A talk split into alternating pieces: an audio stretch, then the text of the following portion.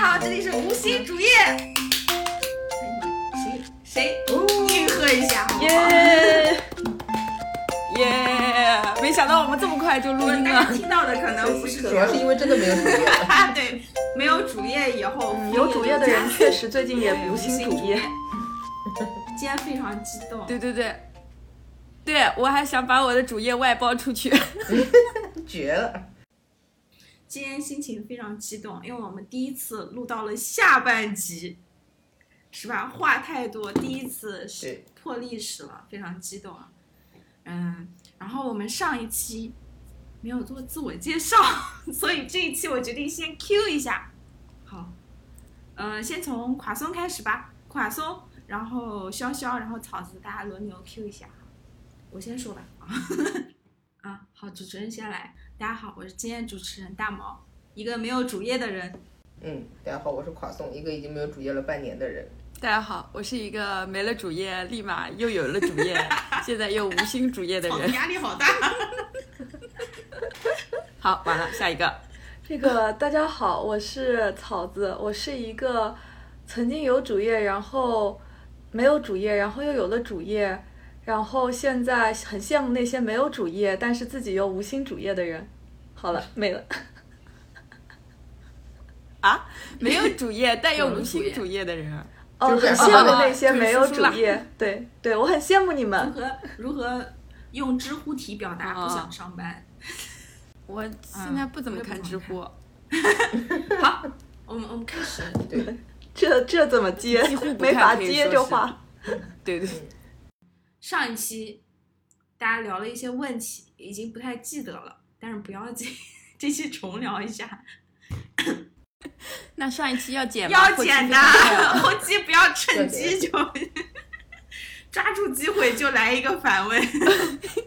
OK，首先，大家就聊一个 后期现在很很会 check task，就是要、嗯我感觉到了你这个要不断的 check，你知道吧？你你这个基础功能、呃基础技能学的非常的好，不停的说这个需求还做不做？其实不用做了，是不是？疯狂砍需对求。后期开始砍需求了。对，对对对，一一定要不断的确认。对对对，在听，如果我们那个为数不多的听众们，如果你还是有主业的，一定要就是习得我这个技能，你一定要经常性的 check 你的你的任务要不要，继续。对对对，还有它的那个优先级啊什么的，你是要不断的 check 对的嗯，我觉得这个也是维持你主业幸福感的一个很大的、很大的技能。不是，但我觉得这是他就是富裕的烦恼，因为我只我我都没有任务，或者偶尔只有一个任务，我没有什么优先级要不要 check，而且我非常希望这个东西做下去，不然就拿不到钱，能。那是因为主要是因为的 task？太多。对对对，你现在是副业的状态，我是主业的状态嘛。哦我做副业的时候，我还不断的给给人家加需求呢。我说，你看，你看，你这个要要做，那再做一个，要做，对啊，就是你要在他心，对对，你要在他心里埋下一会儿种子。一会儿垮松就要跟你来 要种子了。金钱的种子。然后你就说我这个种子需要三年才能发芽。哦，交给主持人。垮松觉得这单可能黄了。刚刚从一番激烈的争辩之中，大家可能已经听出来了，没有主页的时候，各位也没有休息。对的，也不知道要么忙些就先从。先从怨念最大的潇潇开始吧。哦，对的对的，那就从我吧，因为我啊，就是我之前主业，然后就失业，然后非常快又有了主业，所以我现在处于一个非常繁忙的状态。毕竟新官上任三把火，你刚去公司，总归就是有可能公司的就是公司那边也想要不断的就是看看你到底有多少能耐。然后另外一方面，我又自己有一些那个非常莫名其妙的好胜心 我觉得中国女人需要有一些好胜心，对，爱攀比，特别是工作方面，因为本人就只有本人除了生活就是工作嘛，然后 就是非常非常在工作方面非常有好胜心，所以我就是竟然。为了提高我的效率，我尝试性的把我的主页也外包一部分出去，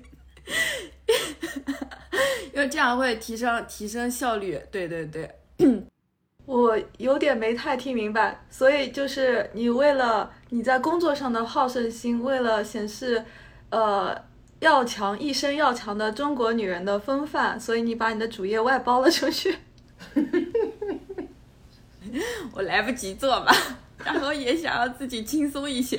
我我我来跟你解释这个非常的曲曲折复杂，就是他跟我大概的解释是说，公司要求他们最好 prefer 做一个个人主页的网站，然后他就想说，那医生要强，不然本来只是 prefer，但是他因为要强，所以他说要做，但他又来不及做，所以他就外包了我，所以他就准备自己做他的设计，然后把实现那部分。其实本来是无代码实现，然后包给这个假装自己在学习前端的我，啊，大概就是这么个意思。哦，明白了，明白但是了，明白了，就还是想要超质量完成。对对是对，想要其实本来可以不做，但他不行，啊他非要做。就是就是有一些好胜心。明白，明白，挺好。因为作为一个设计师，这个你本来就是早晚也有一个自己的网站嘛，是，对对对，本来就是一个很必要的事情，然后又加上公司那边也需要，然后我自己本来也想做，然后就是嗯，对，就想要做得更好一点嘛，我就是有一些这方面的好胜心。对那你这样外包出来，你就可以花更多时间做设计，你把其他的部分。这样你看，这就是对就是就是老板思维对吧？就是把这种不重要的、没有技术性的东西都包出去。也有的，其实一个重要的前端非常重要。有时候我经常会遇到那种前端，就是诶，这是跟我的，这是我的设计吗？跟我的设计有什么关系？然后后来就是我自己也学了一些基础嘛，也学了一些这方面的知识，才知道他做的跟我完全不一样，是因为他把之前的东西拿过来直接 copy 了一下，就是嗯，这样我也知道很快，就这两个东西都差不多嘛，也不需要调细节，差不多就那么搞一搞就算了。对对对，会存在这样的前端。但是我相信，先把高帽子丢出去。我相信我们的垮松大佬不会这样的。我没有之前的东西，所以我只能从头做。刚刚潇潇给我们表演了一段什么叫给乙方埋下一颗种子。嗯，对，实际上呢，这个这个外包需求，由于你这个甲方自己又接了一个需求，导致他需求 delay 了。对所以现在乙方并没有接到任因为我又何需求接到。了方不满了，但是我这个我这个也不是乙方，知道吧？我这个应应该算丙方了。嗯。你们够了。然后还有就是之前报的摩托车驾照，哎，我想问一下，你们不会到底难难道我感觉大家都以为我那天发的那个朋友圈，我真的是去考了个大客车吗？大家都这么相信我的吗？这不明显是摆拍吗？为什么好多人问我说、啊、你要考个大客车？我说怎么了？为什么要相信我？大家我这个大家都形象大卡车就这么适合大客大卡车是吧？在大家心目中的形象就是很高大，高大到可以驾驭一辆大客车。就你开大客车，大家也不会觉得震，不会觉得就震惊。就感但是后来我我也有想过，因为现在小红书老给我推荐什么加拿大、澳洲移民卡车司机特别好移民，你看小红书都相信这人，也是方法。哎，卡车司机真的赚很多哎，好像。对啊，而且我我当时之前有有有心动过这个，就是我去看过，然后而且我看那个就是呃加拿大或者澳洲的那卡车司机，他们其实呃公司也比较规范，相对来说的话就会。反正整个生活质量还可以，但是国内的卡车司机都每天，我记得快手上是有这种什么卡车夫妻直播，然后他们每天跑路还是很辛苦，然后经常还被就是各种各样的那个事不规范的事情牵制、扣款啊、罚款啊什么各就屁事儿比较多，在国内开不了这个。嗯你果然认真的考虑了卡车司机这个然后这是第二件事啊，对我果然认我我认真考虑了很多事情呢，这毕竟闲嘛。然后我之前我之前花了一点时间去研究那个 Upwork，、啊就是那个自由职业、数字游民的那个那个接单网站，嗯就外包网站嘛。但我感觉我后来也没有在上面发特别多的帖，我只是把那个个人个人信息传上去了。然后我看真的找技术找设计的真的非常多，但是找产品的，呃，反正比较难，而且就是要么就是他呃还是希望，比如说人还是要在在在北美，然后或者是说就是他完全是英国团队，需要一个比较长期的那种跟踪，什么每天早上见早会，然后追进度，这就根本跟我接一个 task 完全不一样，就并不是说我只包一个人过来帮我把需求写了，原型化了，这个事情他他们不需要，他们老板都觉得自己可以做，所以就比较、比较难接单。然后如果你真的想去接，还有很多说什么翻译单啊这种，就价格很低，又说做来干嘛呢？你一个小时可能就几十块钱，那我去发传单不也几十块钱吗？何苦呢？所以那个上面几乎没有什么大的进展。我觉得过一段时间如果有空可以再次研究研究，但是嗯完全没有回应。嗯，我看啊，这是第三件事啊，我还去研究了一下那个 Life Coach，然后我我不知道你们知不知道，生应该海涯规外应该比较多划师是不是然后我在国内看了一下，看你怎么说？他如果 coach 的话，大部分还是说的是教练。但是如果像像 Google 像这种就是大厂里面，他们那个做的可能就是 career coach，会会会让你去感受你想要什么样的职业，这个职业的风格适不适合你。但是因为我并没有 career 嘛，所以我就只看了一下，就是关于关于自我的这部分。然后他那个呃，我感觉他是介于就是传销和真实有用之间，这个感觉很微妙。因为他的那个说话方式其实的确是很像传销，后来也看了一些历史资料，的确当时传销也是跟他学的，只是你拿了一个技术做了一个不太好的事情而已。但他那个说话洗脑方式的确是有点像。呃，在国内你就感觉他现在如果想要做那个认证，因为国际上有那种联盟组织，他是要求你那个一个是学习时间小时数，这个其实小时数不多，上个课嘛就很简单。还有一个就是呃实操的小时，他是要求三百五十个小时还是五百个小时，反正嗯在你拿证之前，你就需要很长的实操经验，他才能说证明你有这个 qualify。然后国内就嗯相当于是说，如果你想要做这个认证，需要那个小时数的话，就是。可能六十个就是三天，呃，十天十天不到的课，然后他要卖你一万多块钱，我就觉得这个真的 做培训真的是很赚钱。哎，你你的意思是说，life coach 这，哎，对，life coach 这个还挺好奇的，就是他，你的意思是就国际上的认证，它需要有很多很多的，比如说，呃，上课，然后需要实操，但是现在国内的这个情况就。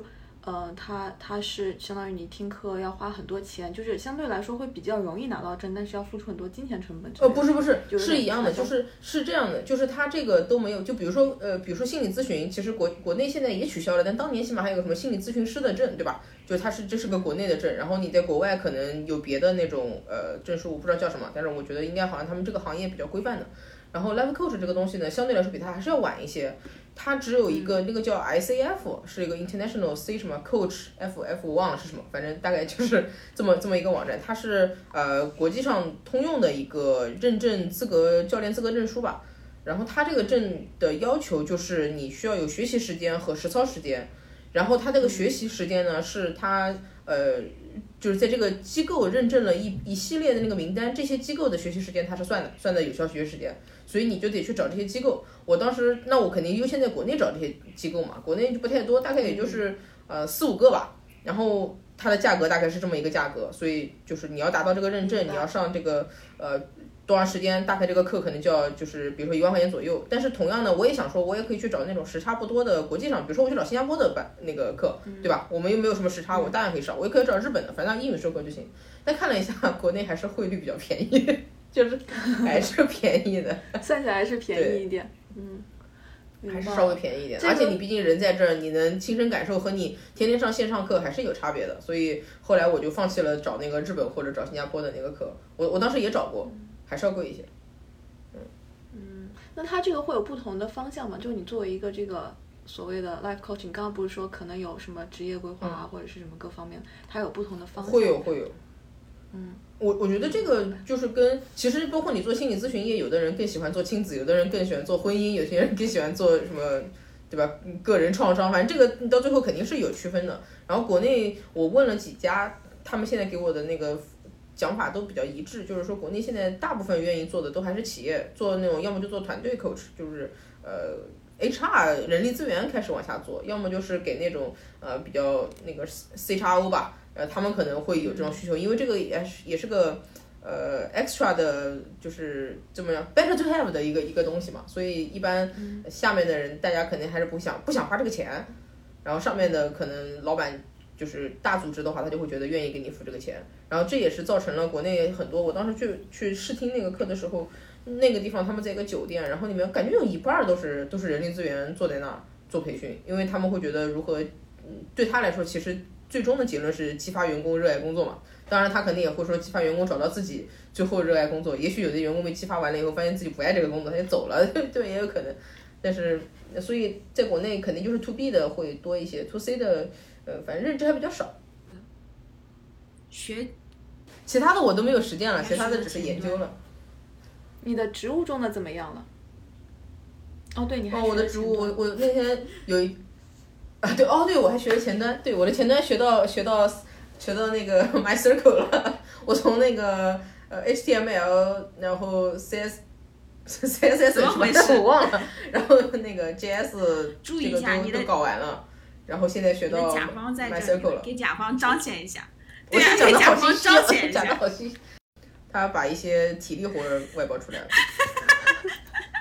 怎么觉得看不上呢？甲方不厚道的笑了。对，对好，跟大家再再分享一下我我种我 最近种的枫树研究。什么研因为究？因为太嫉妒太嫉妒你们可以很多去日本的人，我买了一棵枫树，枫树就是秋天会变黄的那个树。英语，对对对对对对。不知道，对知道，autumn leaf，对，我看到我应该知道的，我猜你们太太太它就是叫然后那个秋天的叶子，对，后后来呃，反正我发现它有非常多的品种，其实有的就是四呃三季红、四季红，或者有些其实就是就是绿的。然后我就挑了一个小的那个约旦叫做，然后反正它是理论上是夏天是绿的，然后秋天还是会变红。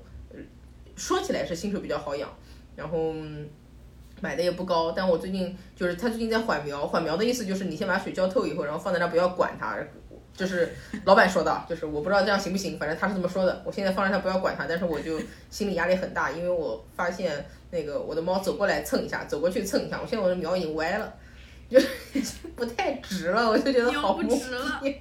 对，然后它过来的时候稍微有一点蕉叶，就是那个叶子上面稍微有一点那个焦的那个感觉。然后呃，我我搜的大部分的说法就是有两种情况，要么就是夏天直晒它会焦叶，就你夏天出去看那些枫树，可能它就叶子会卷起来，因为太晒了。要么就是呃所谓的闷根啊或者缺水之类的，但是，哎，反正这个就超出了我的能力范围，就是我也不知道我现在该怎么办。然后老板就跟我说没事的，这个都可以，等一等就好了。嗯，反正我我想我很紧张问一下。，我们真的很需要喊草莓博士过来给我们科普一下植被知识啊！我我最嗯，Q 一下，再不来我是我我最近群里的植物死光。啊，Q 一下，快来！再不再不来，我要 Q 一下死一棵植物了。对啊，我我最近也是搞了很多那种小的，就亚马逊上有也可以买，你可以种花或者种植物的那种，嗯，他给你很多小的盆栽，然后种子什么，嗯我完全按照他的那个他的那个指示一步一步的操作，我大概大概分装了有十几个小盆子吧，作为第一步就是把让它发芽。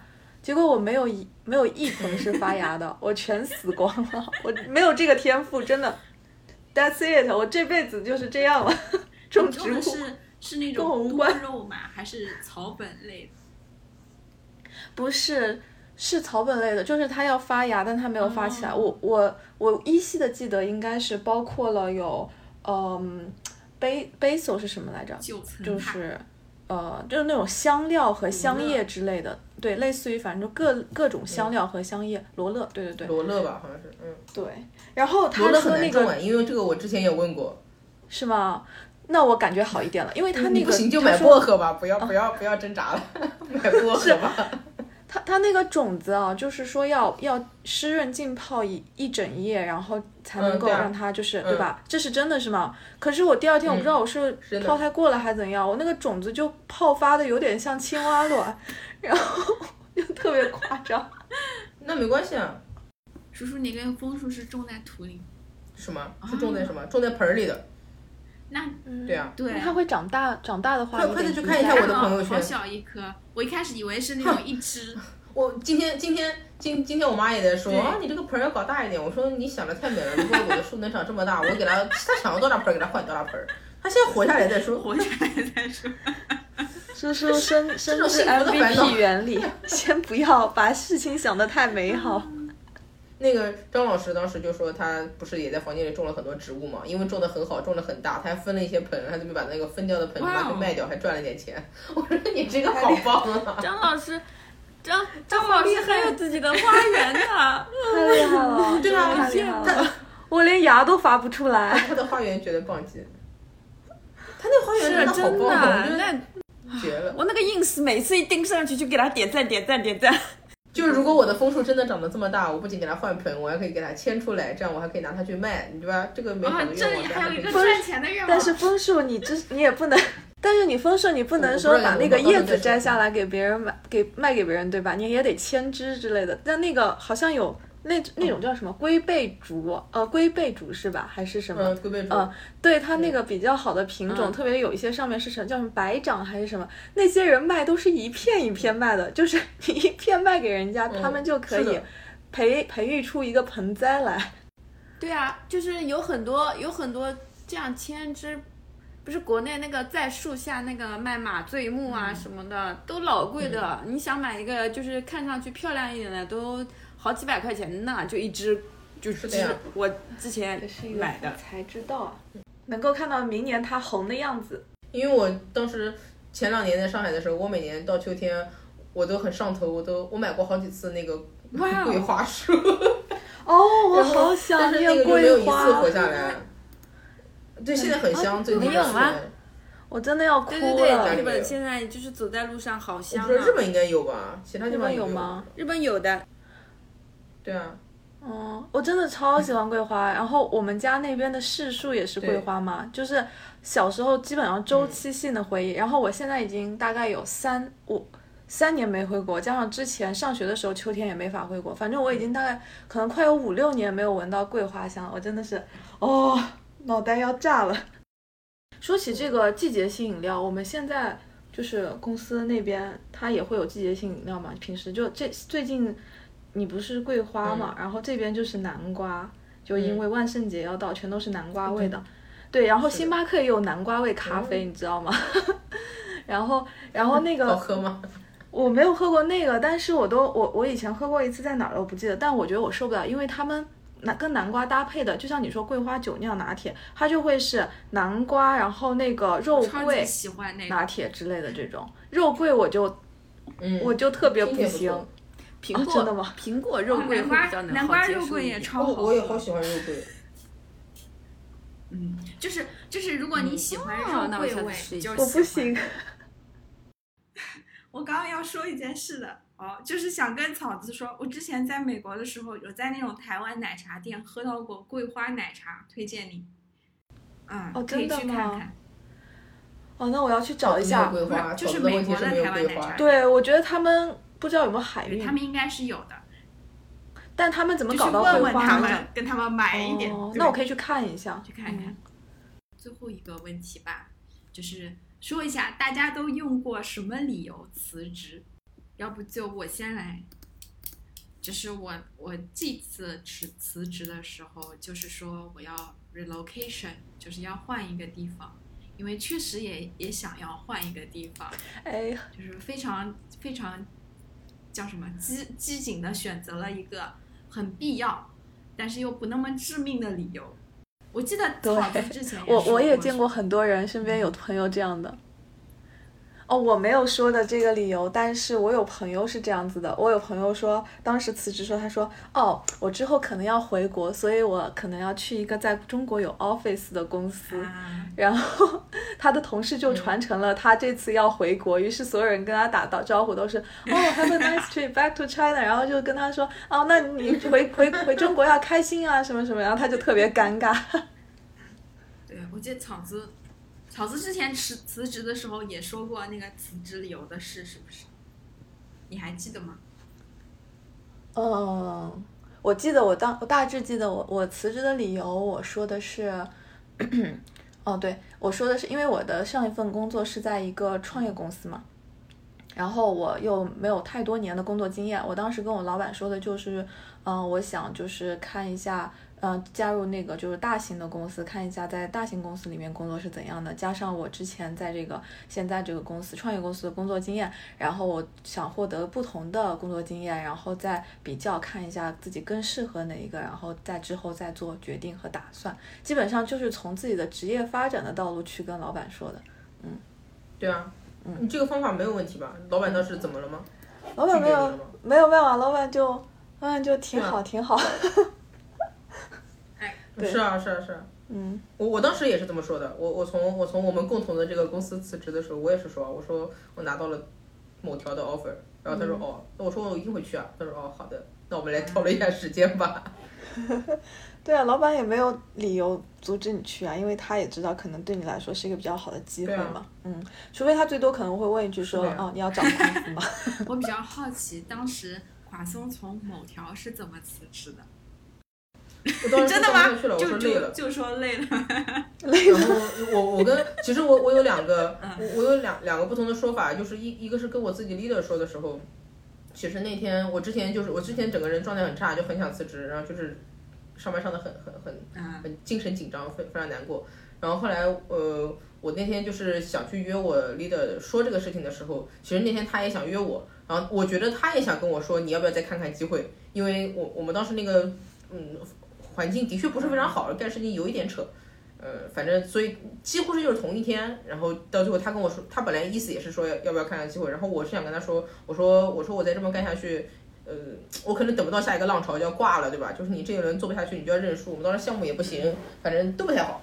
然后嗯，因为跟那个 leader 比较熟，反正我就是这么说的，然后大家想法又比较一致，他就没有说什么。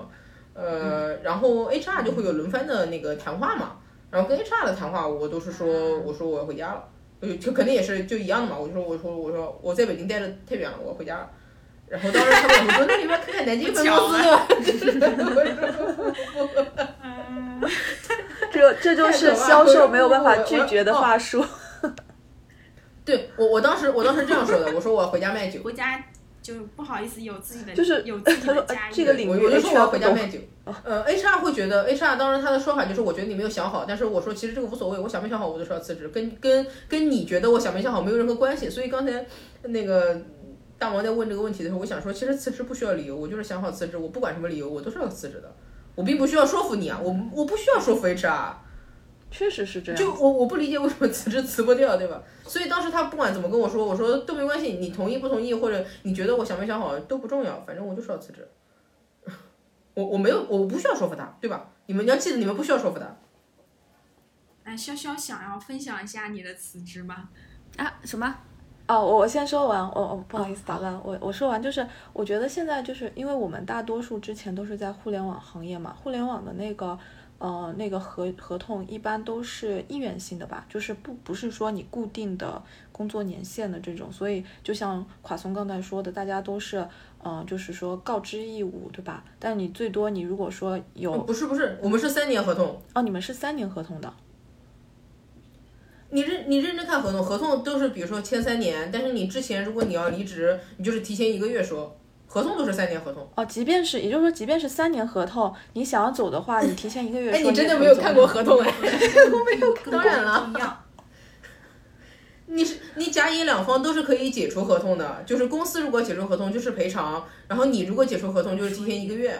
这点真的那我可能真的没有仔细看过合同。那个大毛先说，呃，对我们也不一样。其实我看过最后几行，就是大致，嗯，我们这边写的是公司和个人都是 at will，就是说公司和你都可以随时解除合同。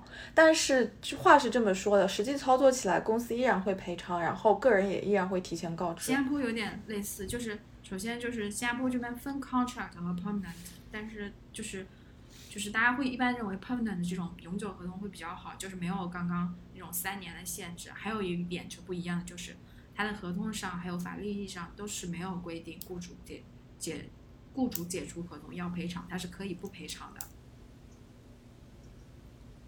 这点就是那实际会赔对实偿吗？际一般嗯会，国内国内是国内是这样的，你们你们可能之前没有在意，国内虽然是三年合同，但是如果你到期不续期，就跟解除一样，也是要赔偿到。期是要赔偿吗？所以，而且如果他，比如说到期，如果你不愿意续签了，但你不能证明说这个人有什么问题的话，这个跟解除就这跟辞退是一个意思，也是要赔偿的。那写三并不是说到期不续？期，这个就互相没有关系。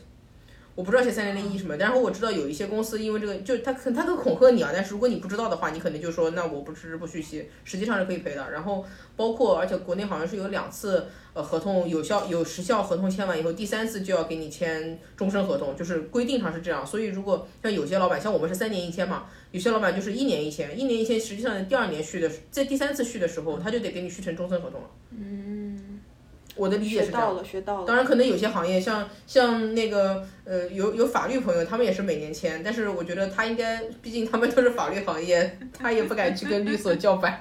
但是我们这种企业一般来说，就是两次以后就会变成终身合同。本来想问问问问潇潇，就是想不想要分享自己的辞职理由的。你上一期好像说过一点点，说过一些就抱说怨，了，饶过他吧。嗯，怒配饶过他吧。你还想说吗？好的，真的饶过我吧，好就太不堪了，不想聊，真的太恶心了。遇到恶心的事，大家快点走吧。对，就是就是一个对对对，反正遇到大家就是一个不值得参考的辞职理由。嗯，所以说这个的安定是不是说，下次大家找工作的时候，如果觉得但凡有一点什么不行，就要相信自己的内心，说这个工作就不要接，不行不行，一定要找一个觉得气场合适，然后觉得能干的事情。而我觉得就是大家还是根据自己的现实情况去衡量一下吧。如果说吧，对对对，在经济环境不好的时候，如果就是问题不是很严重，有的时候那也不需要就是太硬刚，对吧？就是 谋生也是很重要的。但是如果说他真的这个环境太 toxic 了，影响你个人的，就是你觉得你的尊严或者说是你的生活状态受到了很大的影响，或者你觉得你受到了精神上的创伤，那肯定就是没有这个必要了，对吧？不过也是自己衡量，嗯，嗯，就是我我们最近搬新办公室了，然后我对我们新的办公室那个园区的环境和设施比较满意，然后呢。我现在的状态就是，我如果在家工作的话，我状态就极差。但是我强撑着到了公司之后呢，因为那个环境还是挺好的，然后我就会状态比较好，然后工作效率也比较高。所以我觉得，各位公司的大佬对于那个公司的硬软件设施还是很有必要投入的 对公司的老板进行肯定，感觉。你这个就已经是公司把你当做人看了，还有一些老板都不把员工当人看，他都是 当牛做马。我觉得这种，反正就大家只要但凡有的选，就是没得选嘛，那就是另外一回事。但凡有的选，还是好，我们准备结束吧。就是嗯，草子的公司是我们互联网的那个、那个殿堂，每个人梦寐以求的地方，所以你的这些说法嘛，它不不太具有参考性。怎么就给全盘否定了？行吧，行吧，行吧，当我没说。草子今日参加了一期无效录制，对 对，对，当我我没来过。也不能这么说吧。其实大家，嗯、其实大家就是也可以，就是你看，其实好的公司、好的工作环境、好的同事都是存在的，就是就看大家能否自己获得。好，对，嗯，我们之后也可以，对对对，我们之后也可以再聊聊职场嘛，就是包括你觉得好的工作环境是怎样，你会怎样去处理和经营你跟同事关系？你觉得就保持同事关系好呢，还是你希望大家能处成朋友？就每个人的方式和 preference 好像是不一样的。包括我们，我们我们以前也都是同事啊，我？们录一期节目许了好多愿望哦，回头真的 assign 给你们的。然后我其实现在觉得就是没有必要，就是不是之前我从草子那边学学习到的地方，就是不要呃我们要保持一个开放的心态，不要就是给一个东西嗯就是下定性。你比如说我今天就录完，我嗯下午要跟同事出去看展，然后一起吃晚饭嘛，就是我没嗯有、没有就是硬性的把这个事情就定为我要跟我这个同事就是要交朋友。我就是简单的把它定、嗯，定，做，我就是跟同事出去吃个饭，一起玩一下，留到下一次就是参加一个活动，嗯，对，嗯，就没有细必要一定要随怎样怎样。缘随缘。对对对，我觉得随缘也挺好，这样也挺好，挺好的。嗯，我我们今天就是关于辞职的话题就聊到这里。然后最最后想说的一点就是，我们的宗旨就是不是要劝大家辞职，只是说如果说你有这个 idea 的话，提供给你一些问题，你要从哪些方面考虑，你可不可以辞职，能不能辞职？那总结一下，觉得除了你自己心态的一个需求，最重要的一个因素就是说你的钱、你的呃一些保险呀、公积金呀这些问题都要做一个长远的打算。然后你所需要准备的这个备用金呢，可能比你预计的当中要多留一大部分作为一个富裕的，因为好多因素我们也聊到，就是你可能一不小心就花出去的钱，在你决定辞职的那一刻可能没有没有考虑到。然后对于海外的同学，我觉得大家都会自知道自己会有一个签证的问题，这也是一个意识的问题。还有一点就是，就是对于期盼自己就能很快找到工作这件事，对于今年这个状况来说，我觉得都是一个不太乐观的现象。所以这是一个蛮重要的因素。我觉得，反正我我目前收到的周围的反馈，大家找工作来说还是不好的占了多数。所以这里我们也想强调一下，对于今年的呃现状来说，如果你是一个需要短期内就继续工作的话，那还是劝大家辞职要谨慎啊，是吧？那我来补充一点的是，如果你一旦就是如果你觉得你在嗯，就是精神啊、身体呀、心理上有一些创伤或者是怎么样的话，你还是要多保护自己。就是有的时候跟金钱的衡量之下，你还是要对自己有多一些的照顾。就是我们不劝你辞职，但是你要爱护自己。然后至于辞职之后的生活呢，可能也没有大家想的那么丰富多彩和快乐。在场的各位，对吧？辞职之后的生活其实也都是很忙碌，有各种各样烦心的事儿。嗯，就都是自己的选择吧，也但是比上班还是快乐一点，还是快乐就好了，还是挺好的。然后另外一点，一旦你做定决下定决心，如果你要辞职的话，你也要有这个信心。就是从我们上一期的讨论来看呢，只要你是一个认真工作的啊，智力正常的，然后，哎，我们也不能这么说，智力正常，就是只要你有这份心，然后呃，你在这个就业市场上，你也是可以养活自己的。嗯，只是说把自己的期待值不要就要有所调整，就是大概就这样。希望大家都能够获得，无论是在职还是呃离职，都能够嗯过好自己的生活吧，都能够快乐的生活。安静一下，我当时我的想法是说，大家还是啊认真的想好自己到底要想过什么样的生活，然后以及。认真的计算说自己能不能做这个事情，但是千万不要因为害怕，比如说担心自己辞职以后怎么样，或者担心自己以后找，就是这些担心其实挺无谓的。就是你还是想清楚自己想要什么，然后呃你想要什么都可以去做，对吧？然后如果当然你家里面有两个有有二胎，然后有房贷，那就在计算钱的时候谨慎计算，但是不要不要太担心，怎么都会过的。那我们就这样吧。那我们最后祝大家有下期再见。好，拜拜。再见，拜拜。拜拜。